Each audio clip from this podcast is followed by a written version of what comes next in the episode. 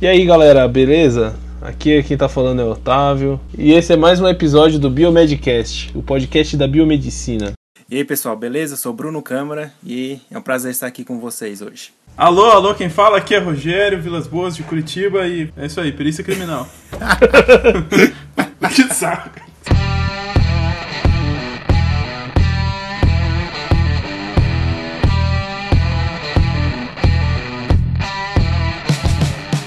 Sejam bem-vindos à nossa sessão de leitura de e-mails e comentários. O primeiro comentário então é do Plínio Palácio. Ele fala assim: "Sou aluno do quarto período de biomedicina e ele estava esperando esse podcast sobre a residência multiprofissional na biomedicina e ele sempre teve muita curiosidade em saber como que funcionava e disse que foi show e nos parabenizou. Então, valeu Plínio pelo seu comentário. Esperamos que você tenha gostado.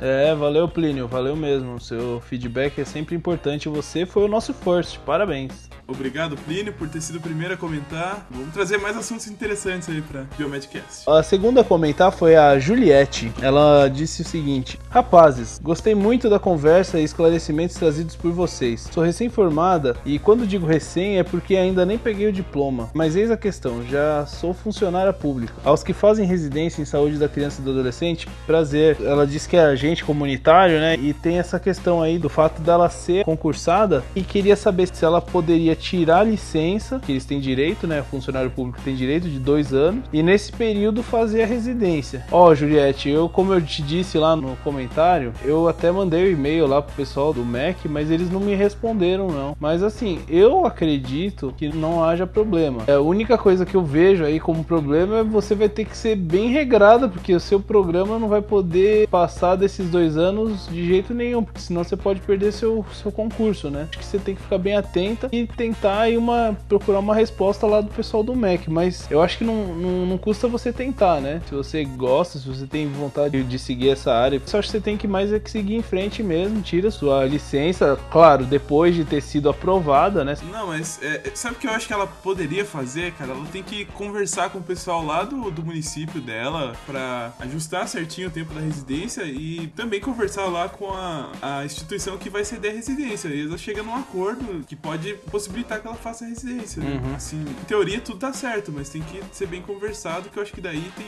bastante chance de dar certo. E a gente também aproveita para agradecer o fato de você trazer aí um, questionamento que ninguém havia tido ainda, né? Porque é uma, é uma pergunta importante que eu acho que atende a muitas pessoas, né? Que tem essa vontade de se especializar, mas não, não sabe como, né? Por conta do concurso que, que, tá, que, que prestou e do cargo que ocupa, né?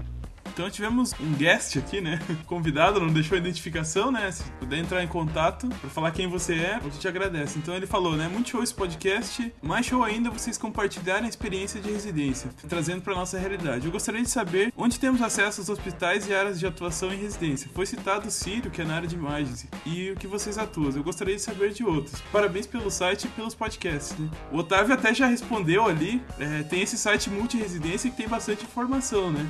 É, mas se você der uma, uma procurada no Google, assim, residência e colocar biomedicina, você vai achar alguns, assim, que, de áreas diferentes, né? Para citar, assim, alguns, a gente tem aqui em Goiânia, o Hospital das Clínicas. Temos também o Hospital de Doenças Tropicais. No Rio Grande do Sul, na Universidade Federal do Rio Grande do Sul. E em São Paulo, né, que a gente tem do Sírio Libanês. No Rio de Janeiro tem um de saúde coletiva. E esse site da multiresidência tem, tem a área lá da biomedicina. Se você entrar lá, você vai ver todos os editais abertos, que já foram abertos, e quais são os hospitais que ofereceram a residência. E lá você pode ter uma noção quais as áreas e aonde, né? Então, outro também que comentou foi o Franciar Paz. Ele disse assim: Sou acadêmico do terceiro período de biomedicina e acredito que, assim como eu, exista outros acadêmicos com dúvidas nas áreas de especialização biomédica. Então, queria deixar aqui minha sugestão de um próximo Biomedcast e também falar que foi muito show esse podcast sobre residência e que tirou as minhas milhões de dúvidas sobre os temas que tinha e que me tornei fã de carteirinha do site e de vocês. Parabéns e muito sucesso para vocês. Muito obrigado, Franciar. A gente agradece seu comentário. valeu aí, Franciar. Valeu pela, pelo comentário aí e a gente já anotou sua sugestão aí. Pode ficar tranquilo que a gente vai acatar, viu? Valeu. É, obrigado, Franciane. A gente tá, tá pensando em falar um pouco mais sobre as especializações no futuro. Então aguarde aí que vai vir. Outro que comentou e também deixou uma sugestão pra gente foi o Everton Diego Araújo. Ele é um estudante que faz biomedicina lá na Fazer Uniesp, na Paraíba. Ele disse que adorou o cast e queria deixar a sugestão para os próximos para a gente falar de formas de como um aluno da graduação pode se destacar e enriquecer seu currículo ainda na graduação, como monitor, estagiário, participante de iniciação científica, etc. Então, Everton, esse aí, é, a gente já anotou já essa sugestão aí, né? E esse é um tema que a gente se preocupa bastante sempre em tentar levar para vocês uma, uma orientação, né? Assim como, como a gente já falou já no, no próprio cast anterior, que isso é muito importante, né? Tudo, tudo que você faz durante a graduação na faculdade, tudo conta ponto para sua formação, né? Vale a pena você sempre investir em qualquer tipo de processo seletivo que, que abra aí na sua faculdade. Tenta participar, tenta ganhar, tenta ganhar hora extra, não só porque são obrigatórias, mas hora extra não, é hora extra curricular, né? Cara, é, é investir tempo, cara, não é gastar tempo, né? Aquela história, cara, você não quer se formar rápido, você quer se formar bem, então gaste o tempo que você precisar para melhorar o teu currículo, né? E vai, com certeza vale a pena no futuro.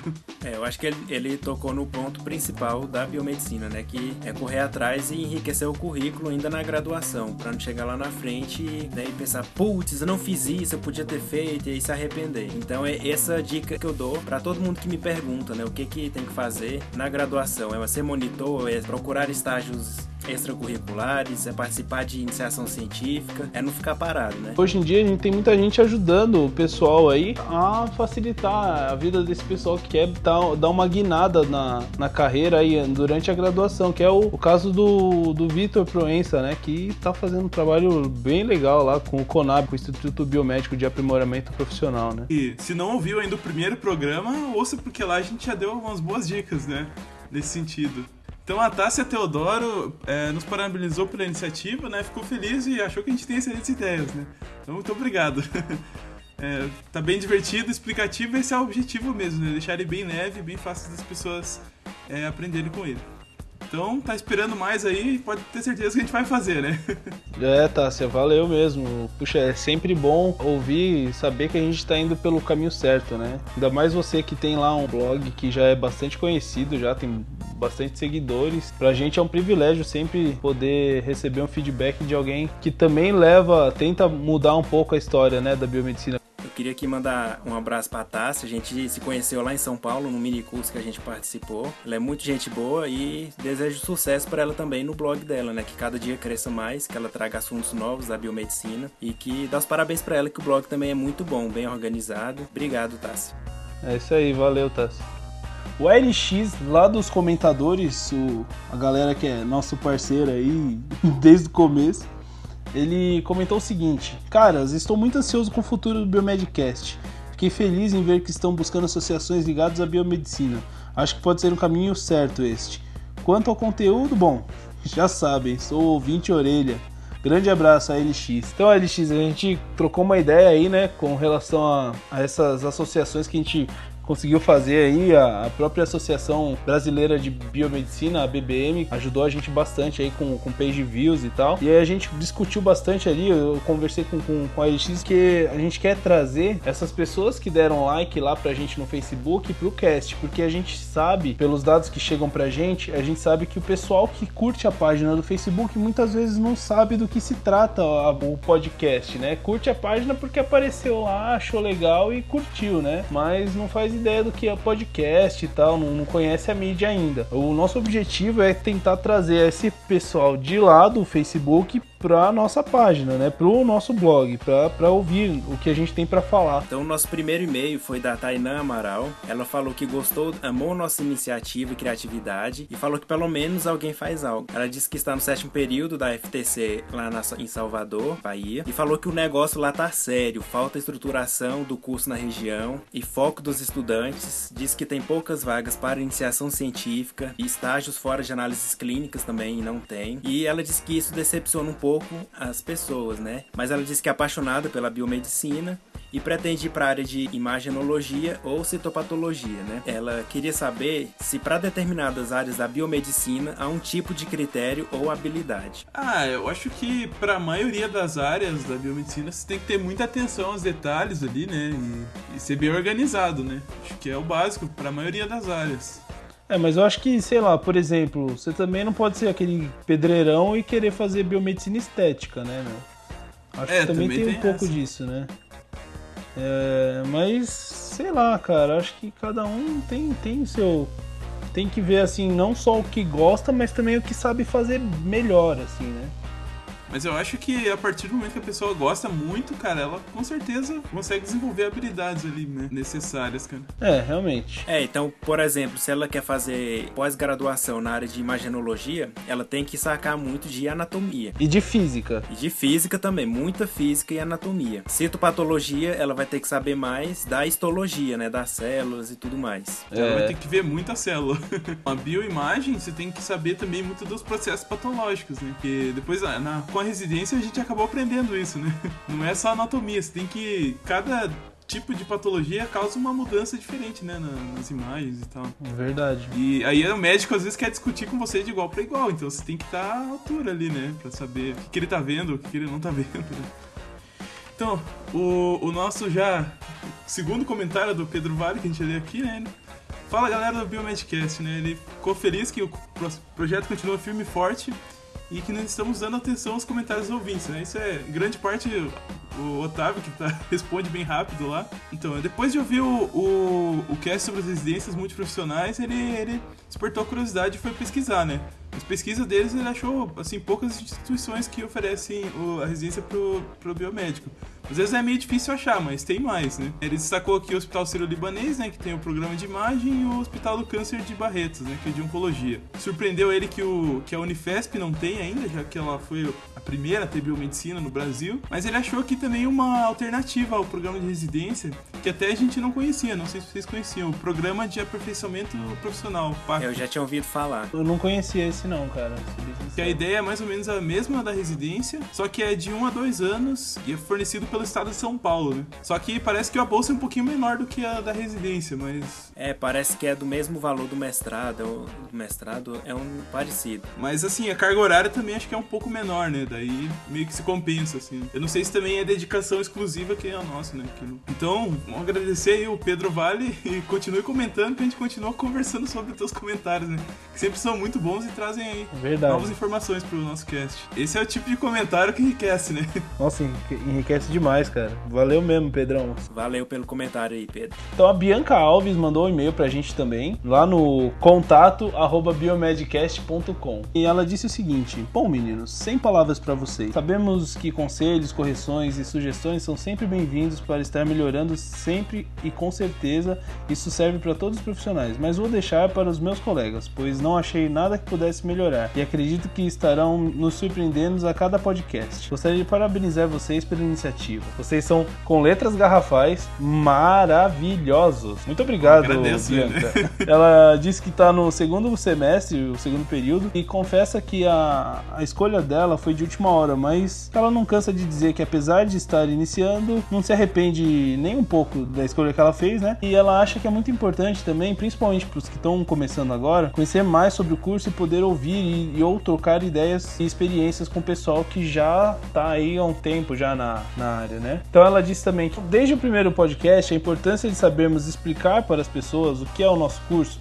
Até porque ela diz que acha chato em uma área não saber defini-la a alguém. As pessoas devem pensar: caramba, mas esse ser faz o curso e nem sabe explicar o que é. Ou então preferem dizer que fazemos medicina para facilitar e descomplicar. E realmente, né, Bianca, isso é meio triste, né? A gente não, não saber definir. Esse foi um dos motivos também que a gente fez o primeiro cast, né? Sobre o que é biomedicina. Porque realmente é uma coisa muito chata ter que ficar concordando com os outros que você faz medicina, sendo que não é a verdade, né? E ela falou que quando ela iniciou, ela não sabia da existência da residência multiprofissional. Ela ficou sabendo por nós, né? E na hora o coração dela bateu mais forte, olha só. Lógico que a bolsa acaba gerando um interesse maior por parte de algumas pessoas, mas sem dúvida, fazer algo com amor e sentir prazer em atuar em certa área é muito mais gratificante. Ela disse também que sempre quis ter a chance de estar em um hospital, poder estar mais próximo do paciente, poder ter essa experiência.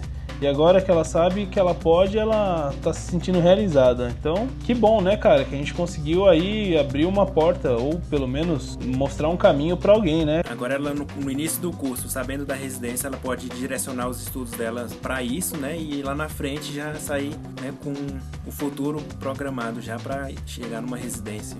Isso, exatamente. E já pensar além da residência, né? Que é muito importante. Que... E ela falou que já, já tem o objetivo traçado e vai fazer tudo para conseguir. Que bom, Bianca. A gente ficou muito feliz, viu, com o seu e-mail é sempre muito gratificante pra gente saber que a gente tá, tá ajudando de alguma forma aí, viu? Muito obrigado, viu? Opa, só posso agradecer, né? A confiança que ela tá depositando na gente aí. O e-mail desse é para fazer o dia, né?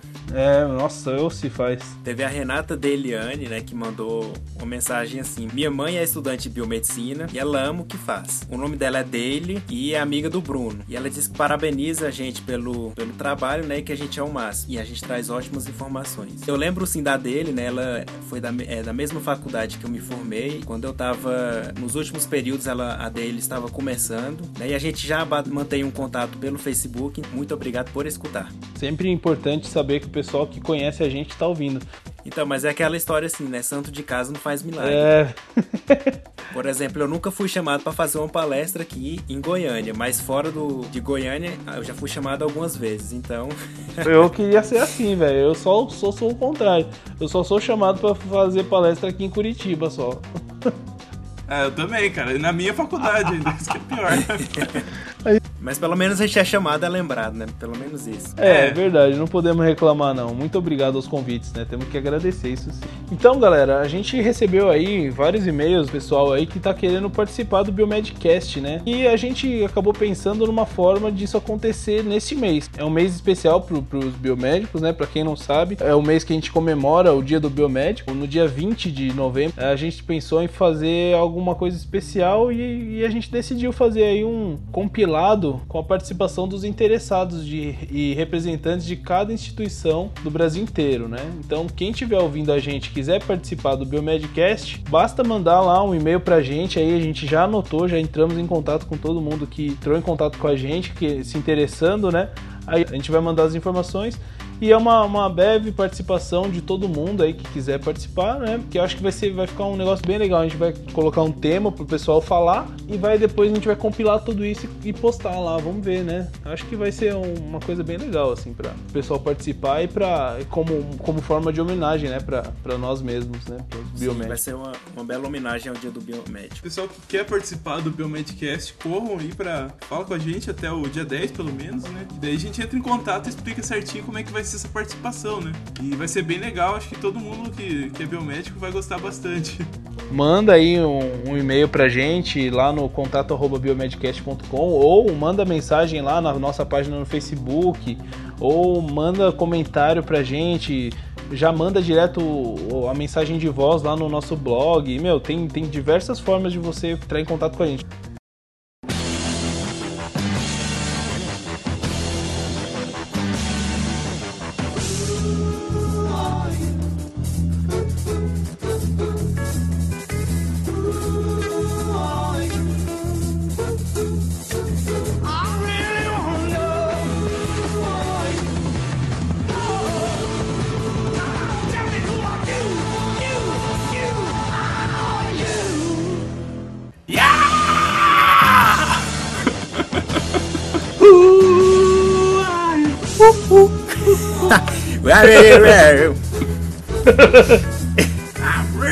Ah, é Who Are You? Who Are You? Who, who. É o The Who que canta. É, cara, todas as músicas do CSI de abertura é o The Who. Então, galera, para quem. Para quem não, vocês já, já obviamente vocês já sabem do que, que se trata. Hoje a gente vai falar sobre perícia criminal e CSI, o Crime Scene Investigation. Gostaram do inglês, né? Gostei Crime agora. Scene Investigation. Saiu assim. Quem que foi?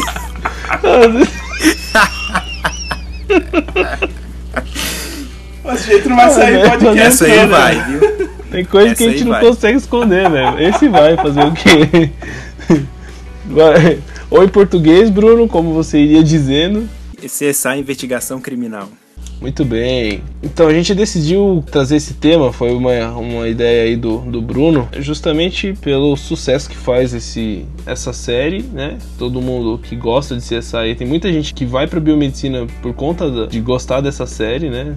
Porque tem vontade de ser perito e tudo mais, e fazer investigação criminal. E a gente sabe que isso é uma, uma área que é de atuação do biomédico, então é muito interessante pra gente. E a gente vai comparar um pouco o que a gente vê na série com a realidade, que é um pouco diferente, um pouco muito, sei lá. Não sei se nem se a gente pode falar um pouco, né? Porque um exame de DNA, por exemplo, não fica pronto em 10 Cinco minutos. minutos. Enfim, é, esse, essa vai ser a nossa temática de hoje. Esperamos que vocês gostem, né?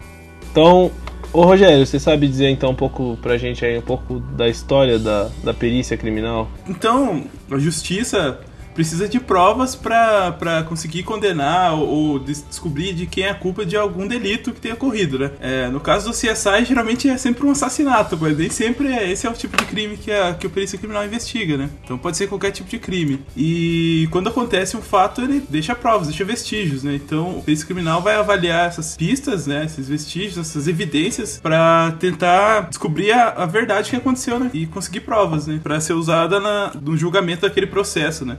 Uhum. Essas provas podem servir tanto pra é, inocentar uma pessoa ou declarar alguém culpado, né? Não somente Exatamente. descobrir quem é o criminoso, mas também pode inocentar muita gente.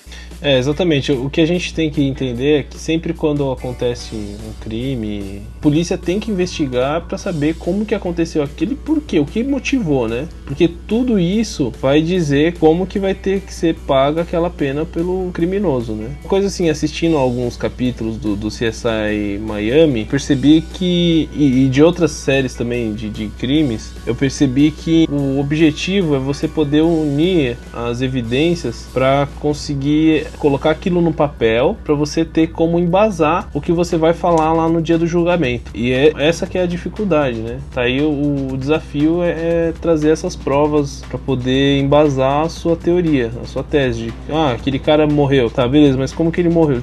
Não tem câmera filmando, né? É difícil. Hoje em dia até que a gente vê mais, né? Tem muito mais lugar que tem câmera filmando, mas Não, mas mesmo a câmera precisa receber uma análise pra sentir se aquilo é realmente o que aconteceu, ou se foi alguma manipulação do- né, daquela imagem, né?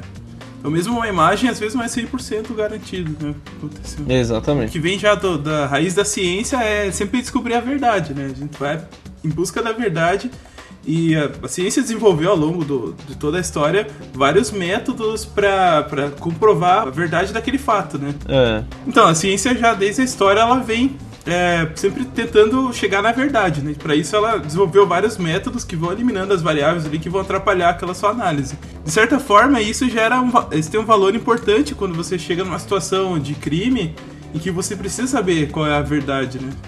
Eu acho que é nesse sentido que a perícia criminal foi tomando uma dimensão cada vez maior, né? Atuando junto com a justiça. E o que a gente percebe também é que com o avanço da ciência, né, que é, um, é uma coisa inevitável, os crimes eles vão tendo mais formas de conseguir provas, né? Tanto é que há pouco tempo atrás, é, quando, quando foi criado o luminol, por exemplo, isso foi uma revolução, né? Porque você conseguir ver sangue onde não, onde foi limpo, onde tentaram limpar, né? Aparentemente, assim, ao olho nu, você conseguir enxergar ali jogando um reagente e uma luz negra, isso é fantástico, né? Isso aí consegue ajudar muito uma investigação. Né?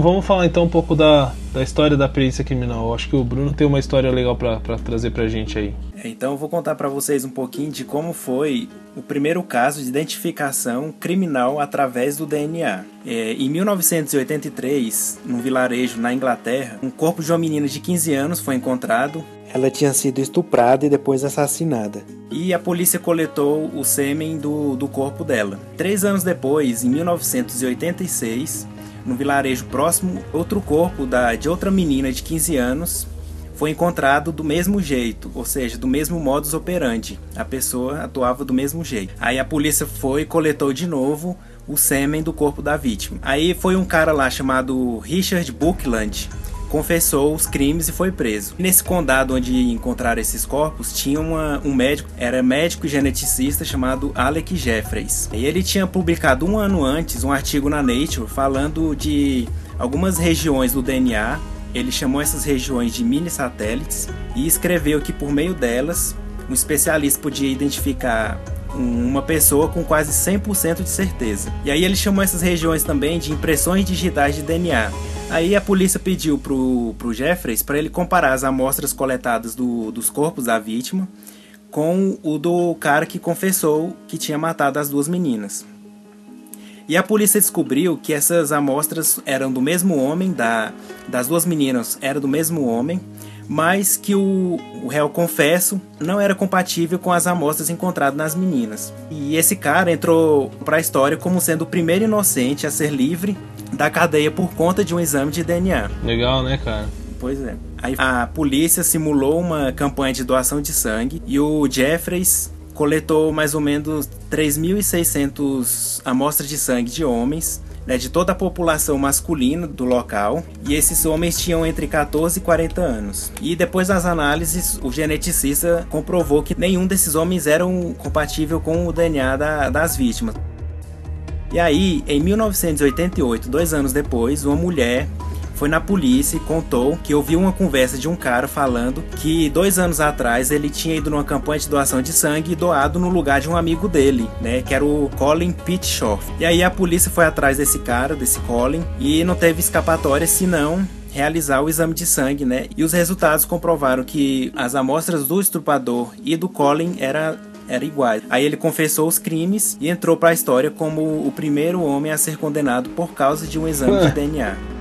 Muito legal. É, a historinha dá para virar um filme, né? Ou se dá. A maioria dos peritos que, que vão em palestras é um caso que eles sempre contam como que foi né, o início da perícia criminal, dessa identificação com o DNA e tudo mais. É, cara, assim, eu, eu já tinha ouvido falar dessa história, mas. Eu, eu acho que eu via, na verdade, essa história, eu vi num documentário na Discovery, ó, certa vez, há um tempo atrás. Eles tinham uma série lá que falavam dos, do- dos crimes históricos, assim. E realmente, ele contou a história desse Jeffrey aí, que, só que eu, eu só me lembrava da primeira história, do cara que foi inocentado. Que ele, ele tinha sido, enfim, tinha sido condenado e descobriu que não era compatível com o estuprador.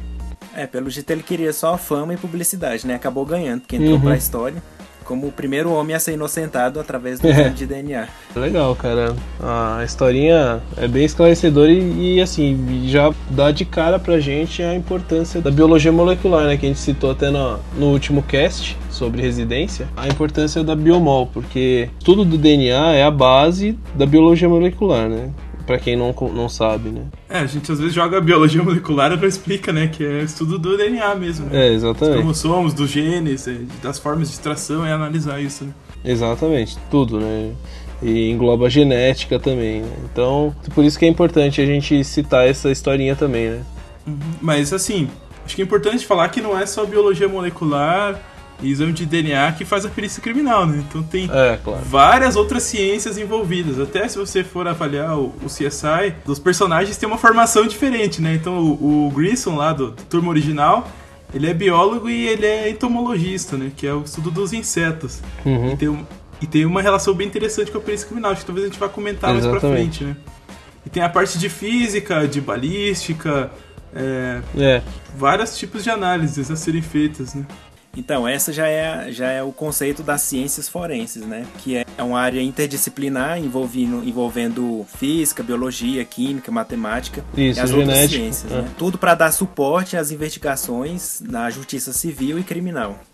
É isso mesmo, Bruno. A genética e a biologia forense, que é o que mais se adapta assim à, à biomedicina, né? Que é, que é o que a gente estuda e, e tem muito biomédico trabalhando com isso, que eu acho que é o mais importante a gente focar, né? Que, enfim, ciência forense, como vocês bem disseram, existem vários tipos, desde entomologia, que é estudo dos insetos, até física, para você, sei lá, estudar a trajetória de uma bala. A gente tem uma, uma vasta área a ser estudada. Então, esse estudo amplo, ele deve ser delimitado para mais para nossa formação, que é o nosso objetivo aqui, né? Então, o que a gente tem que falar é mais sobre genética e biologia, né? No caso, caso famoso, por exemplo, a morte lá do Kurt Cobain, né? Uhum.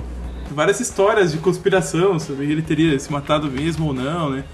Até uma dos, das análises feitas foi a concentração de drogas que estava na corrente sanguínea dele e chegaram a levantar o, o fato de que com aquela concentração de drogas ele não seria capaz de, de cometer suicídio porque ele não, não teria é, habilidade manual para fazer o perpetuar o ato mesmo, né? Então você vê que vai começa da parte física até a parte da toxicologia, né? Tudo acaba se encontrando. Né?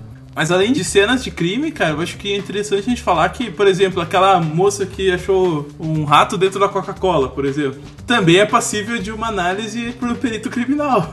Eles vão, lev- vão pro, pro instituto para ser pesquisado se, se foi ela que colocou o, o inseto o contaminante dentro ou se foi no processo de fabricação.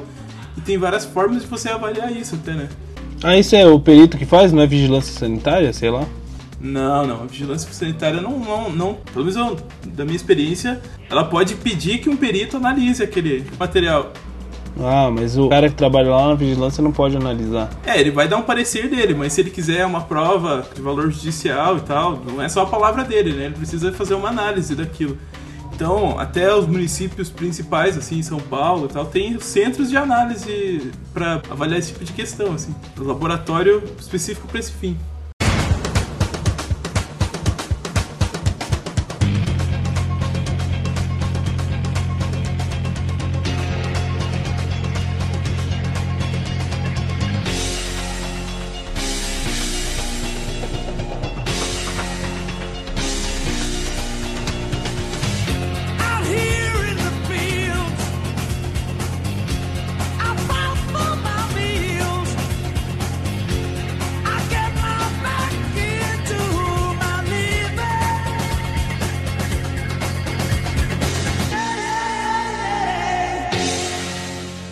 Vamos falar um pouco então sobre CSI. Cada um de nós a gente se comprometeu a assistir aí uns capítulos de cada temporada, né? Então, a princípio a gente vai, vai falar um pouco sobre os personagens e alguns episódios, né? Tanto do CSI Las Vegas, Miami e Nova York. Las Vegas é o original, né? Que é só CSI, né? Crime Scene Investigation. Aí tem o- os spin-offs principais foram o CSI Miami e o, e o Nova York. O primeiro episódio foi no ano de 2000, cara.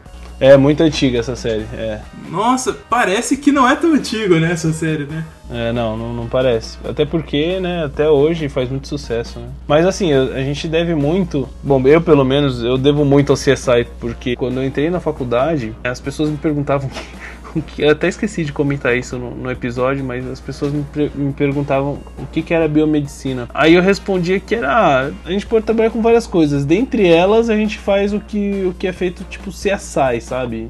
Com perícia criminal e- e ciência forense. Uma característica da série CSI, assim, é que tem diferentes tipos de séries, né? Que ela é do, que eles falam procedural. O que seria séries procedural? É aquela que cada episódio conta uma história fechada em si mesma, né? Então, ó, algumas outras séries que seguem uma cronologia e vai sempre mudando ali os acontecimentos e tal. importante pra gente entender, como o Rogério explicou, os, os capítulos da série, eles se bastam, né? Eles têm começo, meio e fim, você acaba entendendo. Você não precisa assistir o primeiro episódio da primeira temporada pra poder entender o décimo da 64ª temporada, né? Isso é uma coisa legal. Mas assim, mesmo eles sendo procedures, eles têm uma ligação entre um e outro, assim. O que aconteceu no passado continua impactando no futuro, né? Então, mudança de equipe, profissional que entra em contato com o próximo, e daí aquelas É relações verdade. entre eles vão Realmente. se desenvolvendo. É, sempre tem uma historinha rolando.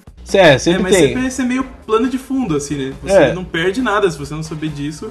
Se você souber, você ganha um pouco a mais. né? Exatamente. Até pro público ter um, uma intimidade maior com os personagens principais. Eu fiz um exame clínico com material colhido da vagina e havia Ela foi estuprada nessas últimas horas. Sem preservativo significa que ele não está no sistema ou não se importa se for apanhado. Dois pedaços de fita adesivos. Dois foram analisados para DNA e digitais. O Grissom quer que você compare os adesivos. Tá procurando uma combinação. Então ela não foi amarrada com a fita do cara da manutenção? E o restante dos indícios? O pó branco era biológico, por isso eu mandei para análise de DNA. Ele continha algumas partículas vítreas, podem ser diamantes industriais. E os flocos amarelos reflexivos? Minha próxima prioridade. O agressor poderia ser qualquer um deles. Presumindo que nosso cara não tenha usado as escadas, que, claro, não são monitoradas. Muito bem.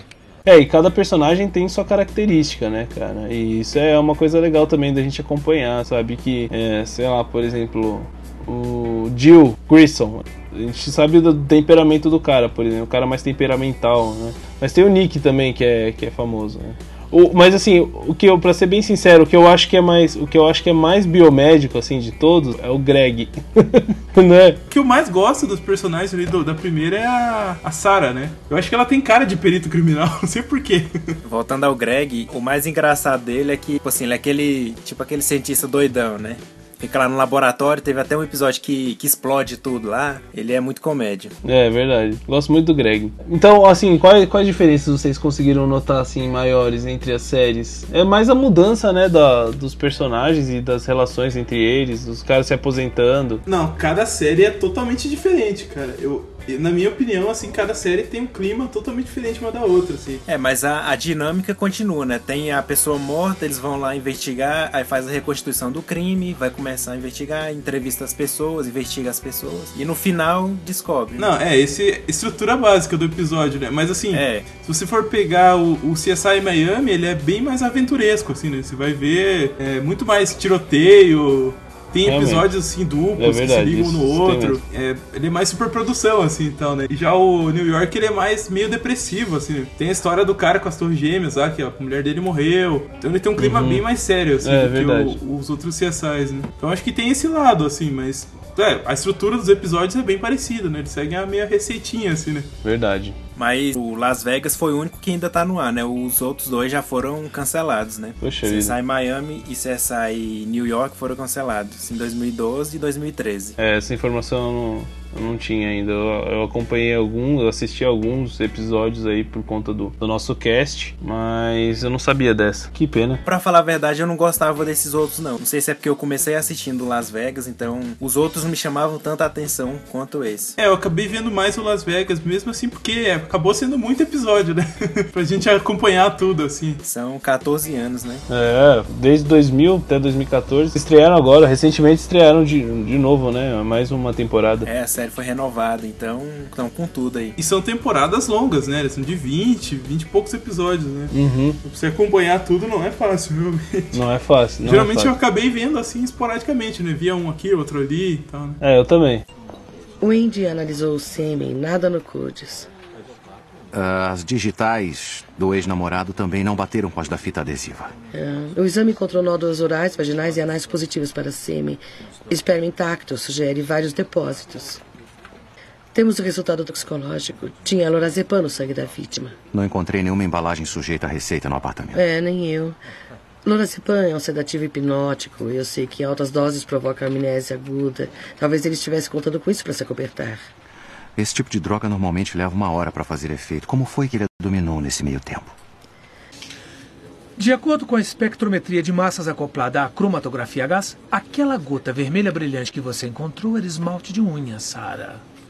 Bom, isso não é incomum no apartamento de uma mulher. É, e por que falar do CSI? A gente percebeu que a popularização do CSI no Brasil foi um boom, assim, né, pra, pra essa atenção na perícia criminal, né? E logo pra, pra biomedicina, né? É. Tanto é que, como eu já disse, era, era uma justificativa pra, pra falar o que eu fazia, né? Na, na, na faculdade. É, eu lembro que também muitas pessoas falavam assim, né? Ah, então, eu gostaria de trabalhar com perícia criminal e tal, CSI. Então, isso foi um- era um assunto normal, assim, de se ouvir, né? Entre quem entrava ali no, na biomedicina. Até hoje, né? Pelo que a gente vê aí, as pesquisas que a gente vê aí de interesse em, em área pra seguir, a maioria que é perícia. É, A perícia criminal está no topo de todas. É a área mais desejada da biomedicina. Mesmo não sendo uma habilitação reconhecida, é uma área muito importante do biomédico. Não é habilitação reconhecida? Porque tem assim, toxicologia, tem biologia molecular, então tem assim, habilitação em perícia, Perícia criminal. criminal. É, não tem. Você não pode colocar isso na sua carteirinha. Ah, entendi. É, mas é que se for trabalhar com DNA, é. Mas a gente pode atuar, né? Os concursos abrem vagas específicas para biomédico. Pra biomédico. Porque a gente já tem essa experiência na, na biologia molecular, na genética.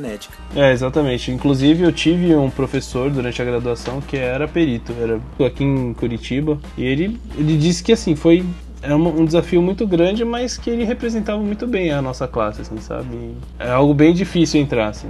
É, então a superintendente da Polícia Técnico-Científica de Goiás é uma biomédica bem famosa, inclusive trabalhou naquele caso do Pedrinho, famoso, nacional, e ela é biomédica, perito criminal classe 3, então ela tá bem já no top lá. Caramba! E também temos o presidente do Conselho Regional da Terceira Região, ele também é perito criminal aqui na Polícia Técnico-Científica.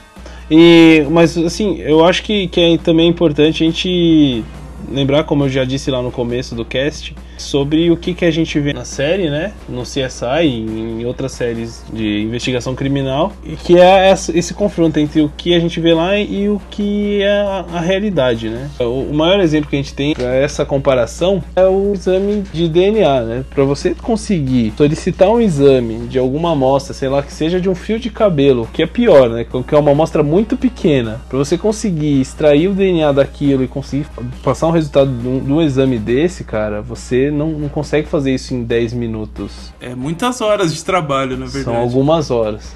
Ó.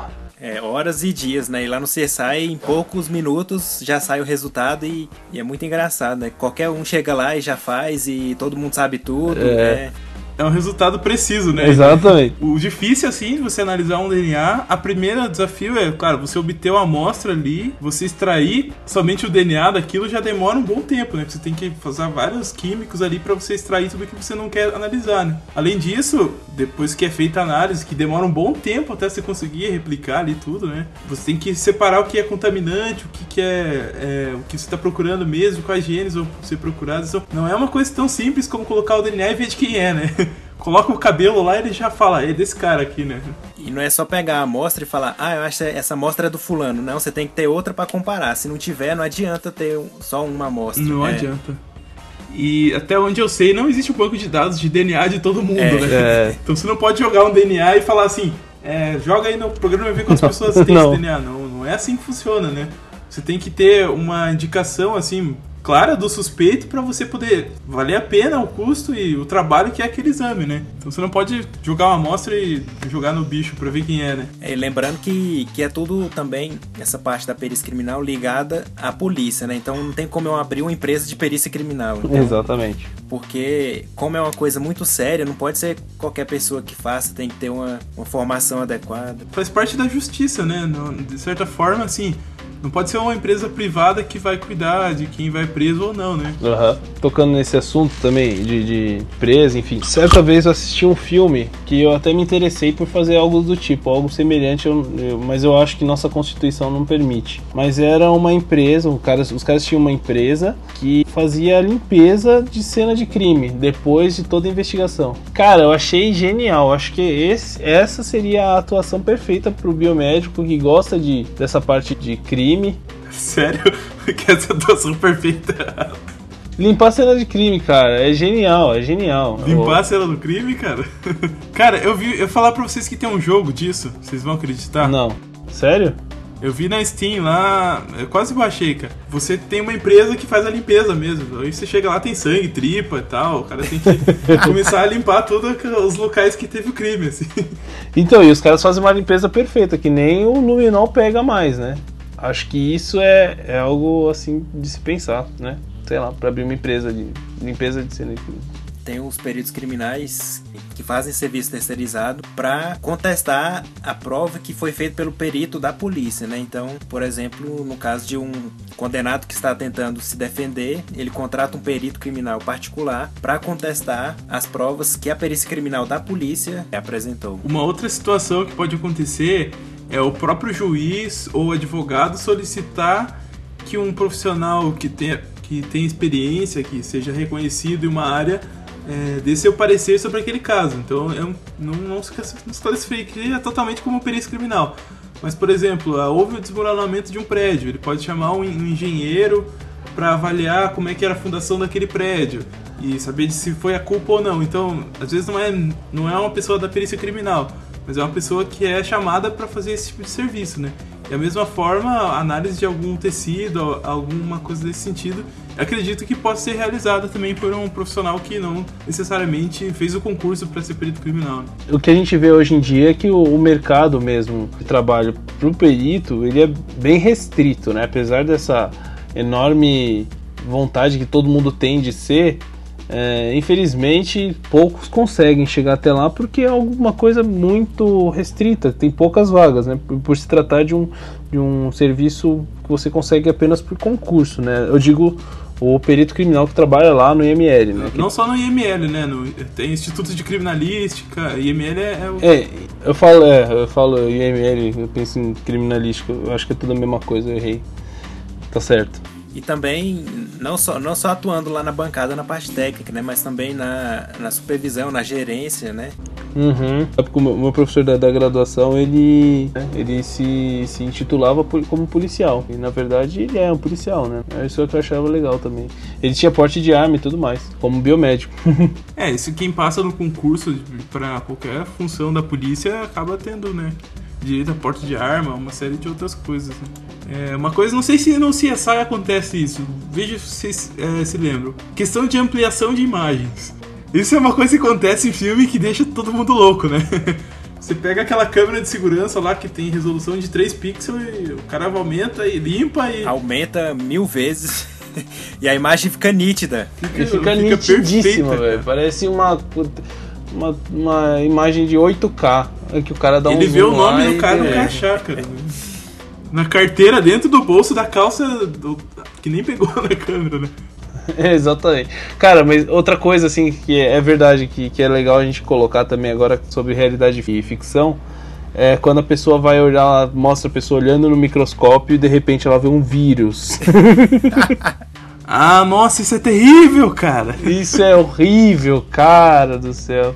Quem E o nunca, vírus, né, o vírus todo colorido, assim, todo colorido. Isso a gente vê em avançando. filme direto. Qualquer filme a gente vai ver isso, né? O filme, e o vírus todo colorido, bonitinho lá, se mexendo. Invade a célula e tal, né? Aham. No- Então, gente, eu sinto muito informar quem. O pessoal que já faz biomedicina já deve saber que não é bem assim, né? Não tô falando nenhuma novidade, mas quem tá. não é da área, não é nada parecido com isso, gente. Não tem nada a ver, gente. É assim, é, é importante a gente fazer aquela comparação, né, de, de proporções. É, que, por exemplo, um vírus, ele tem a proporção dele para uma bactéria é uma bola de futebol no meio de um estádio. Eu acredito que seja próximo disso, né? A, a- a proporção perfeita não sabe, mas é muito pequeno, né? Para você ver uma bactéria no microscópio, Você tem que colocar o maior aumento possível ali. o maior aumento, você vai colocar lá um, maior- um aumento de mil vezes. É, mas isso a gente falando de microscópio óptico, né? Porque tem o eletrônico, o eletrônico dá pra você olhar um vírus. É, né? microscópio normal. Claro, né? é. É, no microscópio eletrônico, claro, você consegue Mas, mas só que o, o microscópio eletrônico não é só enfiar a cara lá e ver, né? Ele é bem É, mais complicado, né? Ele, mais ele também não fica aquelas imagens de tempo real que a gente vê, né? Você tem que fazer uma reprodução. É, o microscópio eletrônico consegue umas imagens legais, né? Quando ele, quando ele faz por varredura, né? Que eu acho que é, seria coisa. Eu nu- nunca vi um, infelizmente, eu não tive essa experiência ainda, mas eu quero poder mexer em um microscópio eletrônico. Ou não, não preciso nem mexer, mas se eu puder acompanhar alguém fazendo uma microscopia eletrônica, eu já vou ficar muito realizado já. Porque Só que a microscopia eletrônica, na prática, ela tem mais uso na pesquisa, né?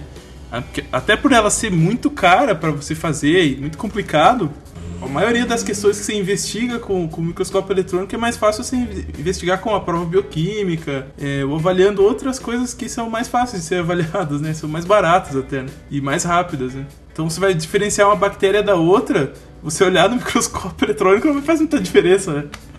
Outra coisa bem diferente da ficção e realidade é a questão de equipamento, né? Lá no CSI você tem equipamento, os mais modernos do mundo, e tudo quanto é tipo de equipamento. Aqui já na realidade a gente sabe que tem falta de profissional, tem falta de equipamento, falta de, de testes disponíveis, né? Não- De opções. É, falta de opção. Não, tem todo, não é todo estado que tem aquele parque tecnológico, então é bem complicado mesmo. É.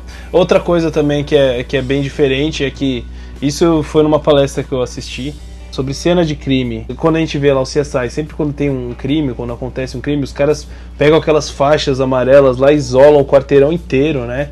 E ninguém entra, ninguém, ninguém entra naquela, naquele, naquela região, a não ser os policiais para investigar aquele, o que aconteceu, que é o ideal. Mas o que acontece aqui no Brasil? Como que, como que vocês veem aqui no Brasil?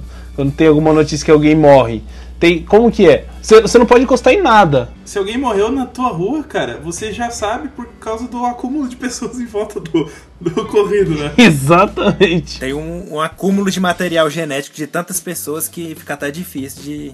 O- Outra coisa, assim, né? Primeiro, tem um monte de gente que vai ficar em volta do cara. E co- como que é o isolamento que eles fazem? Eles- que quando a pessoa morre, o palestrante mesmo falou isso na, na, no, no curso, na palestra que eu assisti. Eles acham que o morto fica com muito frio, então eles têm que cobrir o corpo. E isso é a pior coisa que você faz, cara, pra uma cena de crime é você cobrir o corpo do cara. Porque se dali você cobrindo, você já vai tirar um monte de, de evidência que você poderia ter, de um monte de prova que você poderia é, poder coletar ali. Porque o- por que, que você vai cobrir o cara, meu? Não tem porquê. Você tem que deixar ele ali pra poder. Qualquer mexidinha que você, você vai dar naquele corpo, você já pode alterar já o, o- o andamento de um completo do- da investigação, né? É, E essa coleta de amostra também é, é muito engraçado, porque no CSI é muito fácil coletar uma amostra lá na cena de crime, né? Uhum. E já na realidade não, você tem sangue que tá seco há 20 dias, você tem que extrair o DNA desse sangue. Poxa, é Então verdade. é muito complicado e a chance de, de ser uma contaminação, de ser não dar certo, né? De pegar um, um DNA bom, uma sequência boa. Então Uhum. é muito complicado. É, é muito, muito complicado. Ah, outra coisa que eles usam lá pra ver a balística é os lasers e tal, né? Tem laser pra todo lado, pra ver a distância da bala e tal, né? No Brasil o que se vê muito é o uso de barbante, né? Pra fazer isso. Talvez não seja tão é, glamuroso, mas é bem prático, né? Que fica parado o barbante lá, você vê pra onde foi a bala, se ela ricocheteou ou não. E com base ali nos respingos de sangue, por exemplo, na direção que eles estão, você sabe de onde veio o tiro, se teve luta ou fuga. Uma, uma outra coisa interessante que eu até traço um paralelo, não sei se isso vai entrar depois da edição ou não, é entre o Dr. House e o CSI, né? Que eu acho que tem muita coisa em comum entre os dois, né? Não sei se vocês já repararam, assim. É, eu acho que é, são dois seriados assim, que incentivam muito o pessoal ir para a biomedicina, né? Mas assim, da própria estrutura deles, né? Tem, eles também são procedure, então tem todo episódio tem sua própria historinha que começa com alguma coisa assim muito interessante pra te prender atenção e tem investigação. O pessoal do hospital vai na casa do, do paciente, isso nunca vi acontecer também. Invade. É, não sei se não sei se tá certo ou errado, mas o pessoal do CSI no, na série eles participam ativamente da investigação do crime, assim, a ponto de usar armas e, e, e da voz de prisão, uma série de coisas assim, né? De interrogatório, e eu acho que não é bem assim, né?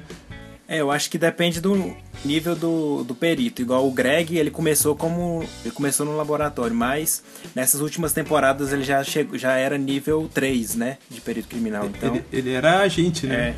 Então É, ele já eu- ia pra, pra fora do, do laboratório. Eu não sei se no Brasil é assim também, né?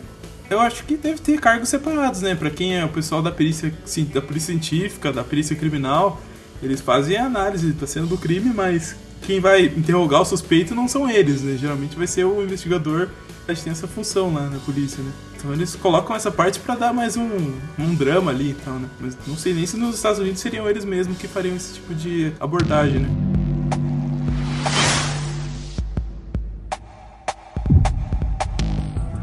2008, a morte de Isabela Nardoni, de 5 anos, chocou o país.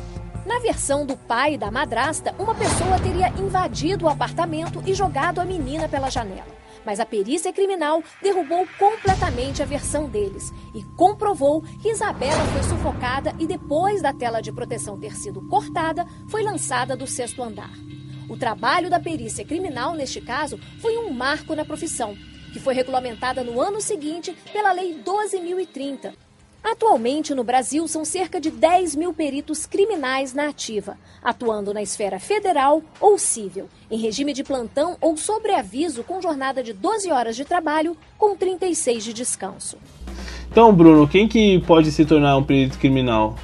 Tem que ser um profissional de nível superior em qualquer área do conhecimento, ou tem algumas polícias que exigem uma formação específica, como biologia, biomedicina, engenharia, física, entre outras, né? Hum, legal. E, e qual que é a forma de, de ingresso, Rogério? Não, em geral vai ter que ser concurso mesmo, né? Uma coisa que todo mundo tem dúvida é, é que se preciso ter uma pós-graduação para você ser perito. Então, assim, não, não é uma exigência no processo seletivo do concurso a pessoa ter especialização em perícia criminal. Você tendo ou não, você pode fazer a prova, se passar, pode ser chamado. Mas quem tem uma especialização já na área vai ter um, uma facilidade maior na hora de estudar e até facilidade para passar nessa prova, né? Exatamente. É, é esse, esse, esse é o ponto que eu, que eu queria chegar. Mas para mim, eu não faria uma especialização em perícia criminal sem, sem ter passado num concurso. Porque fora isso, você não vai poder atuar em 90% dessa área. A não ser que você seja um perito criminal particular, que você faça outros serviços, mas não vai ser muito ligado com a biomedicina, com a biologia molecular e com a genética. Vai ser outras áreas. Eu não sou muito ligado nessa parte de perícia criminal. Mas eu acho que se o cara ele, ele gosta disso, eu acho que ele poderia fazer sim uma especialização porque isso já vai dar um preparo bem melhor pro cara para fazer aquela prova, né? Vai ser um diferencial enorme. Talvez uma extensão ou uma coisa mais voltada para esse lado. Que eu acho que, assim, faz muita diferença. Conhecimento nunca é demais, é, né? claro. Mas o que eu acho que faz muita diferença nessas provas, geralmente é você conhecer as leis, né, criminais, né? Isso, que obviamente, como perito criminal, você tem que ter muita familiaridade com as leis para você conseguir saber o que é uma prova verdadeira ou não, o que é válido e o que não é válido, né? E no concurso isso acaba indo muito pesado, né? Uhum, Geralmente quem é. vai se preparar para ser perito criminal tem que dar uma boa atenção para essas áreas também. E o biomédico, o que, que ele faz com, quanto perito criminal? Ah, acho que as áreas assim, que tem maior atuação são as análises mesmo, né? De genética, análise do, do sangue. Toxicológicas, né? Toxicológica também é importante. Que é, por exemplo, o uso de drogas ou, ou venenos, né? Que podem ter sido utilizados ali, ou produtos químicos que vão acabar prejudicando a pessoa, né? Claro, isso é. Eu acho que essa parte da toxicologia, o biomédico pode sim atuar, mas eu acho que está muito voltado para o farmacêutico também. Eu não sei, esse é meu, meu ponto de vista. Ah, eu já vi biomédico atuando nessa área também, mas é, farmacêutico. Mas é uma habilitação do biomédico, ele pode atuar, mas eu acho que assim. Pelo nosso curso, a gente tem mais formação na área de biologia molecular e genética do que na parte toxicológica, né? Sabia que eu acho que eu, eu me sinto mais seguro com toxicologia do que com biomol? Na minha faculdade, é claro, eu tive genética no. É, você já deixou claro que não gosta da biomol, né? é, acho que é por isso, né? não, não, não é só por isso, mas eu digo assim, cara, é que na minha faculdade eu tive muito mais interesse, não só pelo interesse, mas eu digo, é que eu, eu achei muito mais palpável a toxicologia do que a biomol, né? Porque a toxicologia, o que, que a gente faz? A gente pega lá e identifica a presença de drogas em, em diversos lugares. Então isso, cara, eu achei de, nossa, fantástico, assim. Não, mas é, não é só simplesmente assim, né? Para cada tipo de amostra, você vai ter que ter um conhecimento ali de como é que é feita essa análise, qual que é o nível de confiança, né? Qual método você vai utilizar. Então, às vezes a gente fala, bom, vamos fazer análise para descobrir se tem ou não cannabis, por exemplo, mas para você ter uma ideia, nem é cannabis que você pode detectar, né? São subprodutos dela que são melhor de ser avaliados. Né? Claro, são, são os subprodutos. É o que o corpo elimina, né, depois.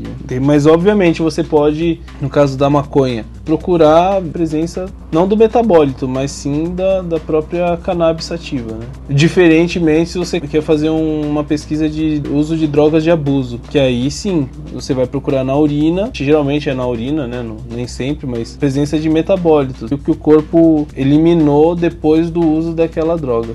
Não, é, tem essa área também. Outra área ali que também pode é, acabar entrando na perícia é a parte de análise de alimentos e de produtos, né? Uhum o que eu já tinha falado, eu sempre pulso essa tecla, porque o pessoal esquece às é. vezes que não é só o que tá no corpo humano que a gente vai analisar, né? Tem o que tá no ambiente também, Uhum. o que tá nos alimentos, o que, essas outras coisas. Verdade. Outra coisa importante a se falar da perícia criminal é a remuneração, que eu acho que todo mundo sabe, né? Ou a maioria das É, eu pessoas acho sabe. que essa aí é o chamariz principal do, da perícia criminal. Esse, esse é o que mais atrai. É, isso eu acho que, que é o, a bandeira ali, falando, "Ah, me escolhe, me Será, escolhe. cara? Eu acho que o pessoal vai meio pelo amor. O salário, sei lá, é interessante, mas. Eu acho que junto o útil ao agradável, né? Cara, eu teria, eu teria amor por qualquer coisa que me pagasse 15 mil reais por mês, velho. Não sei, cara. não Sinceramente. sei. Eu acho que 15 mil reais pra determinados trabalhos eu não quero. É, tem todo um risco envolvido, né? Se é policial. Ah, não, é. Determinados trabalhos lícitos. É, por exemplo, eu já tive contato com, com uma pessoa que era agente federal. É, cara, ele me contando a história da vida dele, assim, muito interessante tal. Ele tinha, tinha levado tiros Meu e muita coisa. Mas, por exemplo, ele teve que se mudar um monte de vezes e pra vários estados e coisa arada. Eu fiquei pensando, não serviria pra mim esse trabalho, por- mais que o salário seja excelente, assim, né? Depende da, da vontade da pessoa O mesmo. perfil de cada um. Então eu acho que todo mundo que se interessa por uma área só pelo dinheiro, assim, você tem que pensar muito bem, porque vai ser a tua vida, né, depois disso. Realmente. Então, vamos, vamos falar de números agora, né? Eu encontrei aqui que o salário médio do perito criminal em início de carreira é mais ou menos 4.500 reais, né? Sério? Só isso? Eu acho que isso inclui os serviços municipais, assim, né? Esse é perito criminal estadual. Estadual, é. Já o perito criminal da Polícia Federal, que é o mais top, chega a ganhar 13 mil reais em início de carreira, né? É esse que a gente sempre ouve falar, né? Então, é uma quantia boa, né? É, e eu eu vou te dizer, esse cara que, que trabalha no estado, ele não recebe só esses 4.500 reais. Ah, esse é bem o início, né? Tem a progressão e tal, é, tem um monte de coisa. Tem né? adicionais, né? Tem os adicionais. Não, e tem, tem, assim, na verdade tem esse salário, só que você tem, tem uns adicionais, mas os adicionais absurdos, assim, de É. 3 mil reais. Eu lembro que eu prestei um concurso uma vez em que o salário era 2 mil e pouco, mas aí tinha uns adicionais de 4 mil, era mais que o salário. Ah, eu já vi disso também, assim, muito. Esses concursos têm essas coisas, né? É, aí se você tiver mestrado, doutorado, né? Concurso é essas coisas, né? É sempre isso, é verdade. O seu, seu mestrado e seu doutorado nunca vão ser deixados de lado. sempre conta mais salário, mais dinheiro pro seu bolso. Nunca se esqueçam disso. Se você for pensar, os profissionais mais bem preparados é que vão estar trabalhando nessas áreas, né? Tem É. pessoas de referência, assim, né? Verdade, acaba sendo um profissional de referência, né? E é isso, galera. Esse aqui foi o nosso Biomedcast sobre perícia criminal versus CSI. Esperamos que tenham gostado do nosso cast. É isso. Tchau. Falou, galera. Até mais. Tchau, tchau. Sessão Pérolas do Biomedcast. Pérola de hoje foi um comentário no blog de uma menina e ela fez uma pergunta assim muito interessante, né? Duvidosa, sei lá. Vocês, vocês julguem aí. Ela perguntou assim: linfócitos é uma bactéria que acumula no sangue? Ah, cara, é uma, é uma dúvida honesta, cara, na É, verdade. honesto, é. Honesto. Você vê lá, você, você vê que você está doente, aumenta os linfócitos, você pensa que é uma bactéria, né? Mas eu acho que é vírus, na verdade. Maria, os linfócitos não são bactérias, tá bom? Linfócitos são células de defesa do nosso organismo. Ponto. Eles fazem a mediação principalmente contra vírus, tá? Eles reagem principalmente contra uma infecção viral, tá? É isso. E às vezes ele pode acumular no sangue, né? No caso de uma leucemia, por exemplo. E tem outras doenças que ele pode não ter nada também, né? Uma anemia Aplasia de aplástica. medula. Crime Scene Investigation. Esse era o objetivo. Você acha que ficou bom, velho? Se você que le- quiser pular os comentários, vai para 075 minutos. Vocês são maravilhosos.